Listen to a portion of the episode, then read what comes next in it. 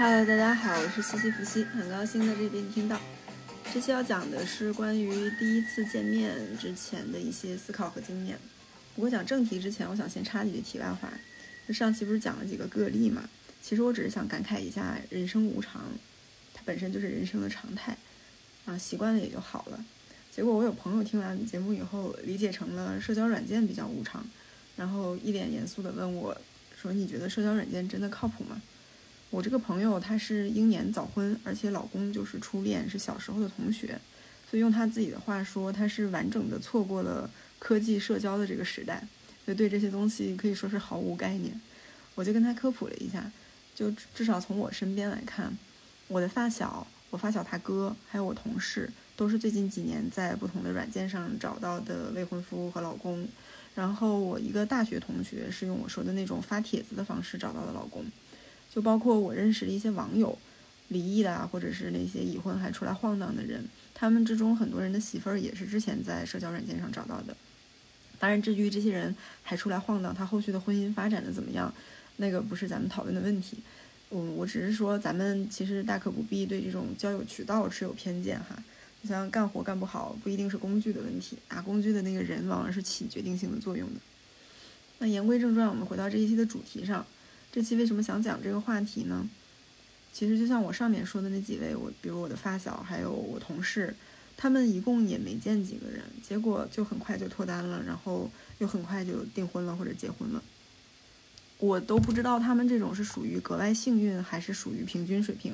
但咱们不得不承认的就是，确实是有像我这样的人，见了很多也确实没成功。我之前不是也一直说觉得不确定这件事到底什么时候是个头嘛？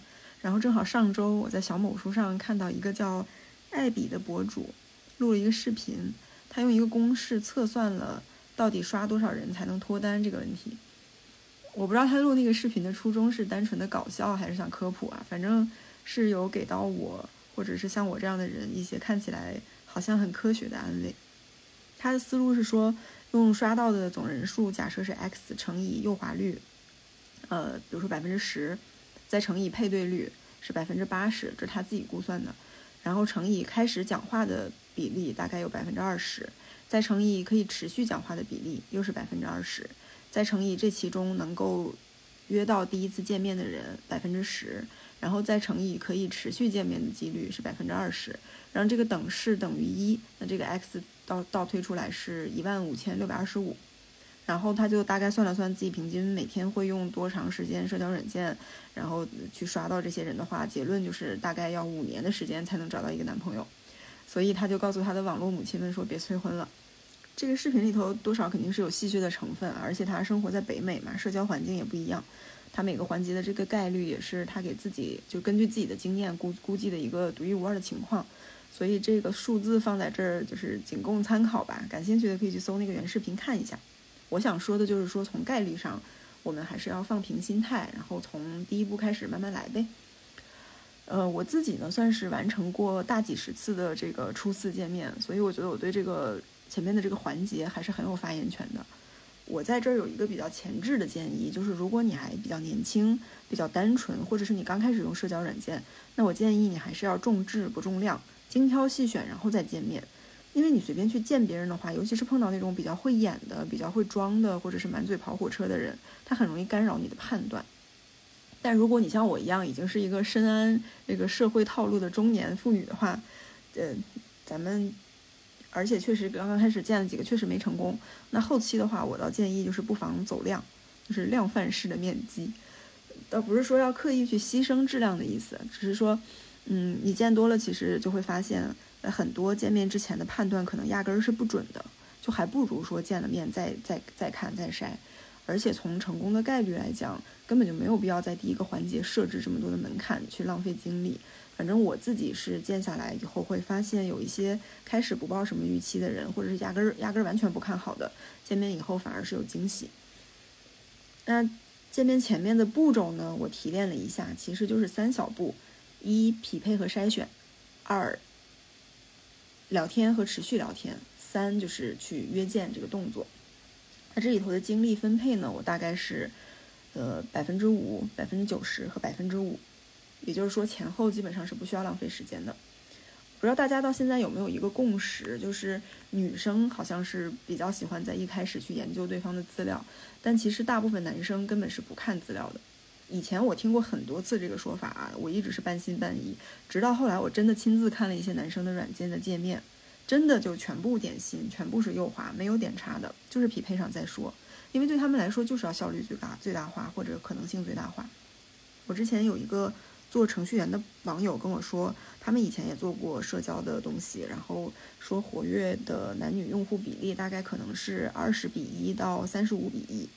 我不知道这个数据是不是可信，而且是我不知道是不是都这样啊。但如果是真的的话，倒是确实可以理解男生为什么要效率最大化。然后我还有一个辅助性验证的一个证据，就是我自己其实会阶段性的修改资料嘛，有的时候资料里可能就不剩多少字了，然后。只剩几张照片儿，有的时候突然想到一些什么，也会加很多东西上去嘛。就我自己的直观的使用感受来说，但是这个我没办法做精准统计，就是总体的配对率上，我觉得确实没有什么太大的差别。所以后来我也学他们呀，我也学男生啊，就看什么资料嘛，花浪费时间，就是全划推几个点几个，然后可以去统一去问一个有筛选性的问题，然后对针对这个问题回答的满意再说。然后这个时候你就会发现，好多人你点完了，其实压根儿就匹配不上。然后有些匹配上了也不回复，回复了可能那个答案也不 OK，答案可以的，接下来又可能三五天又不说话。就这些人其实就是都快快速 pass 掉就好了。你说这种人，我还要每周花几十分钟去研研读他们的资料，有啥用呢？真的是一点用都没有。我之前跟一个小姐姐聊过，我问过她设置的那个开场问题是什么，她说问题就是你看中我资料里的哪一点。然后说，如果觉得对方说的比较走心的话，就就留下。我当时就没好意思跟她说，其实有男生跟我讲过，说最讨厌别人问喜欢资料里哪一点，因为要么他可能压根就没看，或者是很久以前看的刚配上，或者他就是大概看了下，觉得你这个人总体还行，也没有什么特殊的点。这这就像很多 HR 会问说，你为什么投我们公司？我们都知道后面跟的肯定是一串瞎话，因为咱们都是海投的嘛，对吧？但是话说回来，就是资料这个东西呢，肯定还是得认真写，尤其是如果你对自己有比较深刻或者比较准确的理解，然后你对对方有比较明确的要求的话，就一定要写清楚。因为虽然在第一步里面没有人看他，但是在第二步的这个聊天的过程中，他就非常重要了。就我们可以想象一下，如果两个什么都不了解的陌生人，他刚开始能说啥？肯定就是你好，晚上好，周末好，假期好，对吧？但如果是你资料写得好的话，那其实就相对更容易开启一个双方都感兴趣的话题。然后稍微会聊一点的人，他就从一个话题会引申到多个话题，基本上两三天的时间，这个可聊的话题就已经是指数型的增长了。这话题一爆炸，那你到时候想说的东西都说不完，见面肯定是一个水到水水到渠成的事情嘛。嗯，那我就先说说我认为比较加分的照片和资料大概应该什么样啊？我觉得这个男女应该都适用。首先就是至少要有一张清晰的头像，好看一点的，你可以用那个脸稍微大一点的；难看点的，我尤其说男生，其实可以稍微离镜头远一点。或者脸不好看，你就展示身材嘛；没有身材，你就凸显整个人的这个轮廓气质。实在不行的话。就是放一个勉强看得过去的正常的生活照，然后再加一些没有人的照片，呃，去展示你的兴趣爱好啊、社交活动啊、去过的地方、看过的东西都行。因为看脸的也不会找找你，然后不看脸的他也无所谓你具体每张照片长啥样。但如果是一张正脸都没有的话，那我觉得就确实不太好了，真诚度和可信度都会大打折扣。我见过的人里好像还没有没照片的人。然后如果是要用自拍的话。不要在厕所拍，这个是我最烦的一种，就是头像上露个马桶，就真的特别的 low。呃，然后资料呢，一般按着那个软件的那个分格，把几个重要的几个点填一填就行了。我就可以展示一些特个人特色，然后有性有有个性的爱好，或者是经历过的一些有趣的小事件什么的。我是建议总的字数控制在几十到一百出头吧，字数少的用一些有质量的图片去补充也可以。就在我这儿，很多聊起来的人，可能他资料就只有十几二十个字，这个倒不一定是太大的问题。但是如果字也少，图也少的话，那你其实相当于自己给自己设置了一个困难模式嘛，它就会更考验你自己或者是对方的聊天功力。但是字太多的话，是真的不建议。就像简历，咱们普通人都是一页嘛，稍微牛一点、经历丰富一点的，其实也就写个两页。你再长三页五页的，HR 肯定也不会看。而且实际上我自己见到过的资料，尤其是写的像论文的那种一大段一大段的，我几乎就没见过写的精彩的，要么就都是废话，要么就是炫耀帖，显得就是这个人多多少少就是有点自恋，反正让人看完除了心烦，没有第二种情绪。还有的人呢，他虽虽然虽然资料上字不多，但是依然能做到毫无营养，相当于什么都没写。就比如，我随便打开社交软件筛了五个人的资料，我演示一下。第一个人他说他介绍自己的日常是探索、发现、热爱生活、努力工作。他的愿望是两个人一起干喜欢的事儿。你看是不是跟没说一样？你看完了解了什么呢？第二个人说我的日常是今年多转转。我的愿望是今年多出去转转，没了，这不不是开玩笑，这真的是个真人。我看完，我觉得哥们儿你是小彩旗吗？然后第三个人，他日常是工作积极上进，生活幽默乐观，心有心有星辰大海，也有街头巷尾，愿望是环游世界。字字其实不算少，但是信息量也是基本为零。然后第四个介绍自己是。为人积极乐观，喜欢健身、养猫、收集香水和手办，音乐学院毕业，曾经的文艺青年。这个就还行，虽然写的乱，但是是有点信息量的。然后第五个，他这日常写的是一个喜欢烹饪的伪文艺中年老胖子，喜欢旅行，去过不少地方，大多数是为了吃，不旅行的话也是闲散着。有人羡慕，也有人说不上进，反正自己很满意。然后巴拉巴拉很长一段。然后他的愿望就是吃不胖，去泰国。你看这个就很好，人物形象很立体。就比如我，虽然我一看就知道这个人跟我不合适，但是他这个描述把自己的状态和特点讲得很清楚，那就更容易筛到合适他的，或者是喜欢他这款的。所以呢，写资料的关键其实就是去展示自己的特别之处，就是我们跟别的人类有什么区别。如果你说了半天，你讲的就是人类的那些特性，那你其实就相当于什么都没说。好，那筛选和匹配说完呢，接下来就是见面之前的聊天了。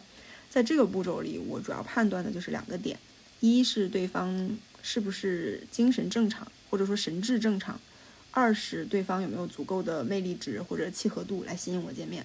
两点都满足的话，那对我来说就是已经具备了见面条件了。但是如果能靠这个聊天的过程提高、提升这个熟悉度和亲切度的话，那就更好了。那到时候见面的话，就会聊得更顺嘛。但是聊天这个环节暴露出来的神奇的人就更多了，有一种是那种说话巨讨厌，就拽的二五七似的。我我前两个月碰见一个，一上来让我发全身照，说要看身材，我说不好意思，我手机里没有。然后他就问我在干嘛，我说我在吃饭，他就让我发照片，发吃饭的照片。我发完了，他又要加我，立立马要加微信。我说要不先先不加。他说为什么？我说这个现在聊的也。不是很，也不是很顺畅，我感觉这加这么早干啥？他说是，我说聊的不好嘛。他说什么叫好，什么叫不好？我说您这个说话风格太冲了，我不适应。他就开始说我，他说嘿，真有意思，一把年纪了还觉得自己多优秀似的，还不是要把自己放在垃圾堆里让人挑。我当时心想，垃圾堆，那你上来干嘛呢？然后还有一种是查户口的，这种也很常见，就是每句话问一个问题，比如。什么在哪儿上学？学的什么？哪年回来的？在哪儿上班？什么岗位？加班多吗？就这些东西，其实大部分资料里都有。你非要这么硬生生的一句一句问，这个这个对话过程就很难受。而且你每次回答完，他其实也不会有任何的反馈，或者是顺着那个话说什么，他就是继续问下一个问题，就真的就是查户口。我还见过一个人，他第一句话问我单身多久了，我说半年多吧。他说为什么分手？我说不合适。就你说我是陌生人，我能跟你讲多详细的东西呢？然后他说你一共谈过几个男朋友？我说哥，咱也不熟，一上来问这么多隐私合适吗？那大哥也说真有意思，到底是不是来找对象的？这不让问，那不让问的，我都还没顾上怼他呢，然后他就给我删了。就你你发现这些人就是这么有意思的人，他们他们就都说我真有意思。然后还有那种一上来特别热情的，就是那种加引号的一见钟情，基本上都是会高开低走。因为这种人，他所有的话题都是关于照片儿，但照片这个东西其实就很难聊起来，因为那是一个单方面的上头。然后我就见过有的人跟我一张一张分析我的照片，什么三张照片三个风格，这个展示了什么什么特点，那个展示什么，就来来回回说十几句、几十句，一直是在说这点事儿。我就特别想问，您是来这儿选平面模特的吗？你说我是个大活人，对吧？我不是个物件。你走过来对我摆弄一番，赏玩一番，我会因此喜欢上您吗？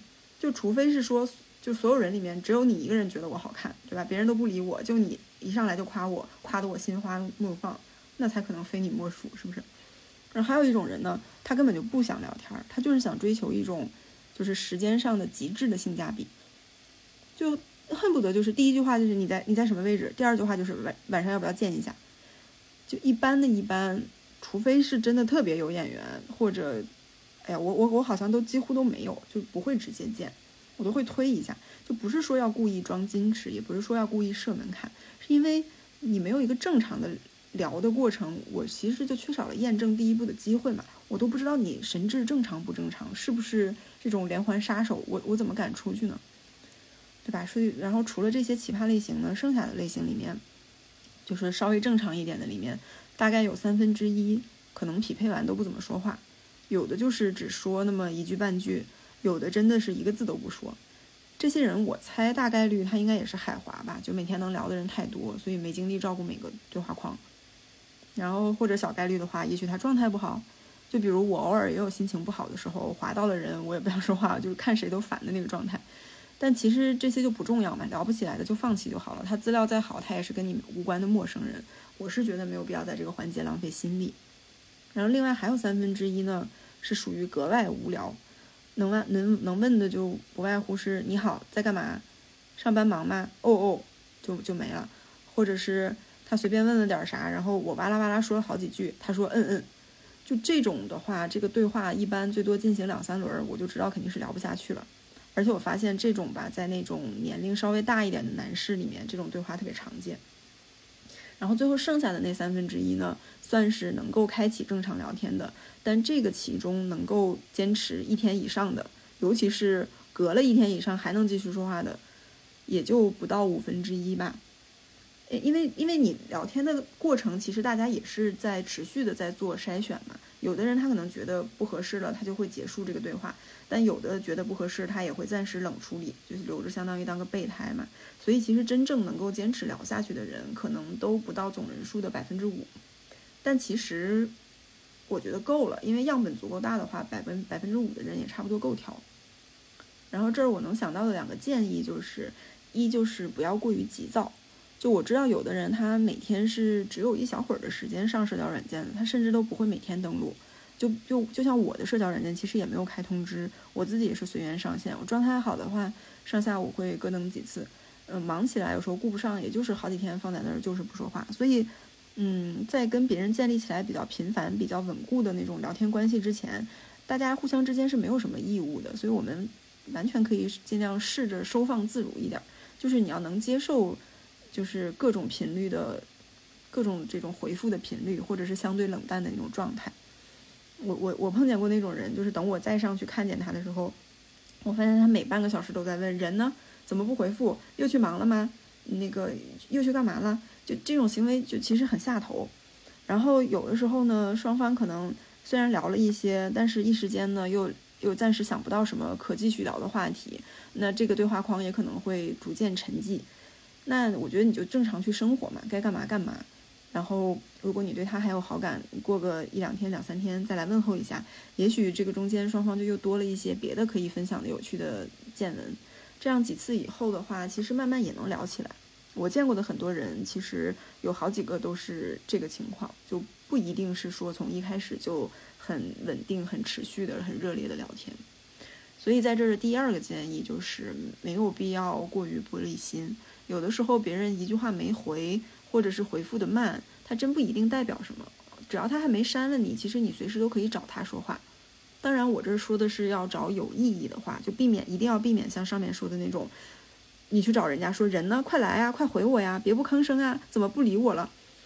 就这个真的没有意义。然后你再说有意义的话的情况下，如果你试探了几次，他还是很冷淡，那可能他确实就是没意思的意思。然后在一开始的这个聊天里面，多多少少肯定都会掺掺掺杂水分嘛，就是那种说了跟没说一样，信息量很小的话，比如什么天气好冷啊，堵车很厉害呀，今天的云好漂亮啊，这些其实都正常。但我最怕遇到的其实是那种持续毫无信息量的对话，就比如很多男生他会认为每天问早安晚安让你按时吃饭、早点睡、多穿点儿，就觉得是表达了关心，然后能拉近关系。我可以负责任的说，我认识的所有女生都不喜欢这种机械式的问候。然后还有一些自以为霸道总裁的那种，会命令你，什么都几点了，听话，快去吃饭，或者什么别加班了，早点回家，就特别站着说话不腰疼的那种命令。然后可能自己心里还觉得，哦，女生一定感动坏了吧？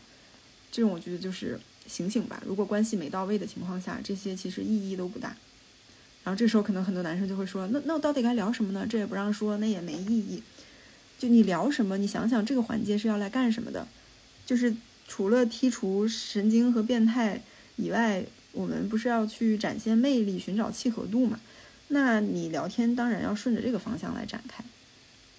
那比如我我我以前见到过一个人，我俩其实都已经见过面了，但基本上就是没有什么共同话题的那种。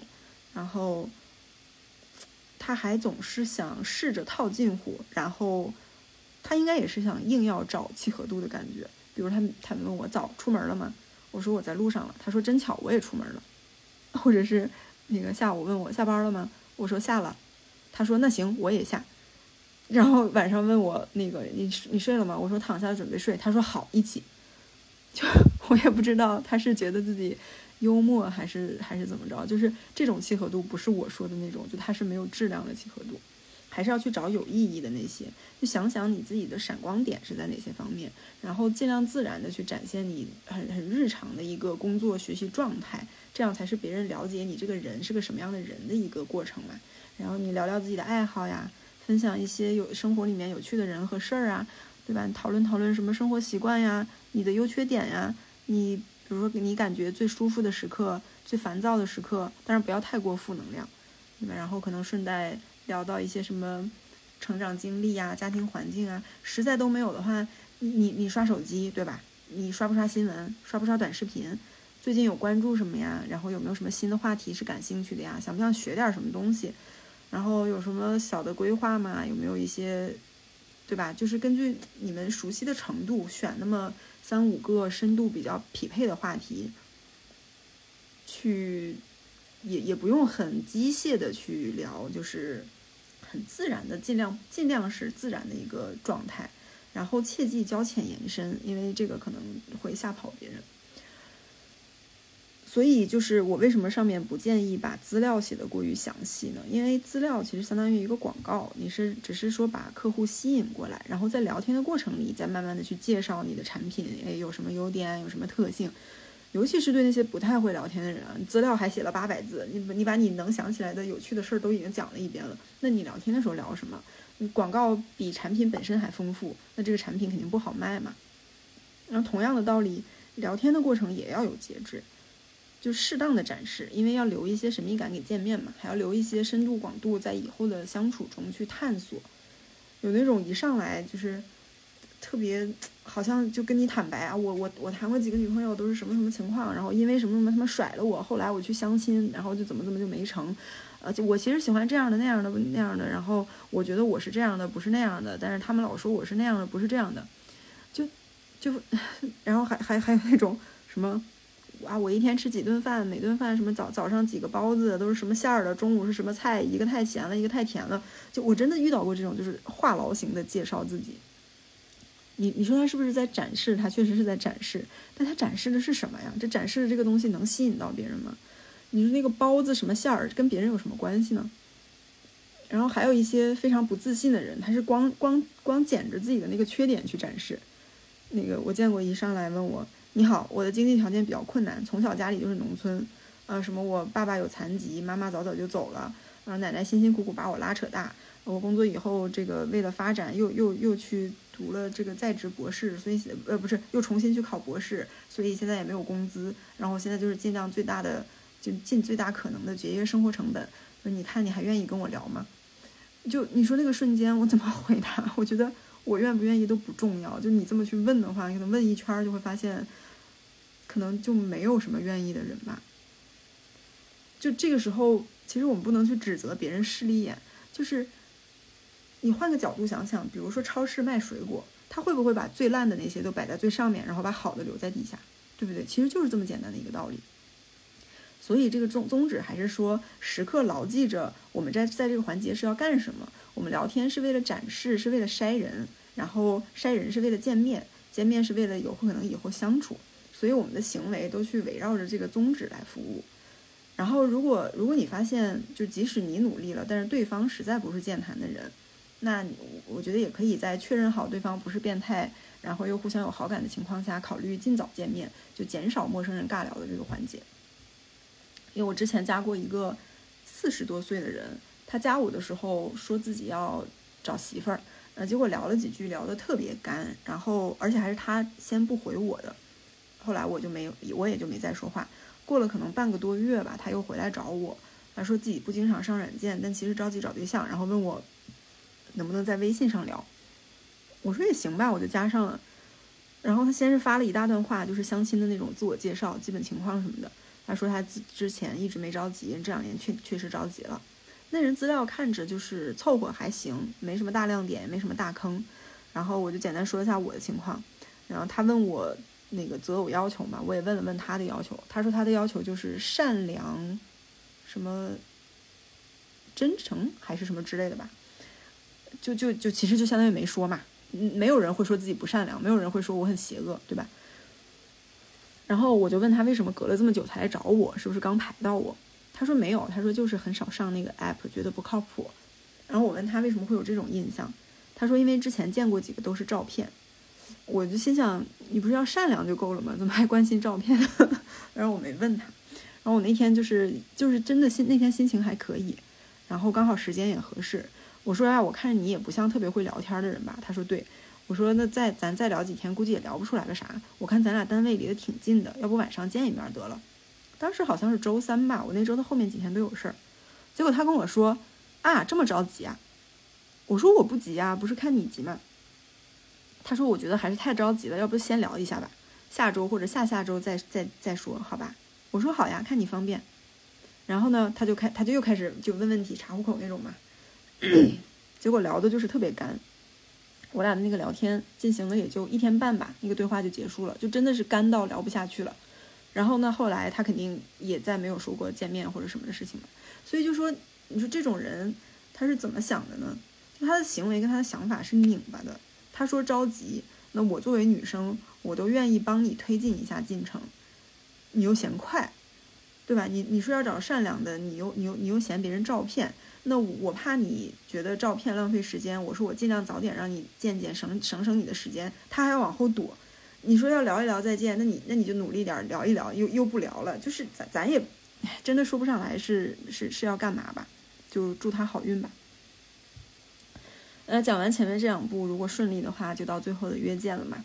那一般总得有相对主动的一方来提出这个邀约。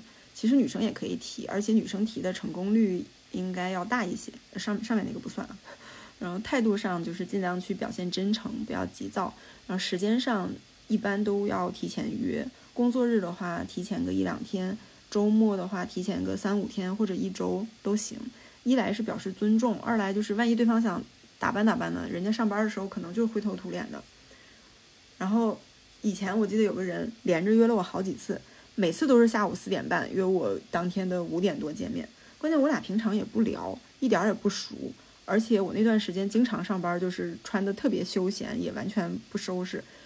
然后我就我觉得我就觉得他是想临时拉我去当备胎，一点诚意都没有。反正我就连续几次都拒绝了。